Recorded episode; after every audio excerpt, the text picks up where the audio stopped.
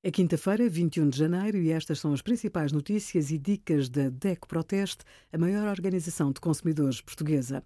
Hoje, em DECO.proteste.pt, sugerimos o mapa de incentivos para quem vive ou trabalha no interior do país, o projeto Net e Siga, que resulta de uma parceria da DECO Proteste com a Google, e o nosso guia de compras de tintas para o cabelo. Pintar o cabelo em casa pode tornar-se necessário num cenário de confinamento.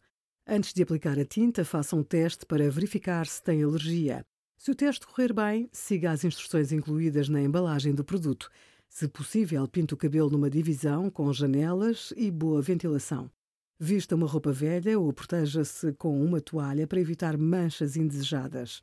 Aplique um creme gordo para proteger a pele em volta do couro cabeludo. Quando terminar, deite fora o resto da tinta. Não use para pintar pestanas ou sobrancelhas, porque estes produtos não devem entrar em contacto com os olhos. Obrigada por acompanhar a DEC Proteste, a contribuir para consumidores mais informados, participativos e exigentes. Visite o nosso site em deco.proteste.pt.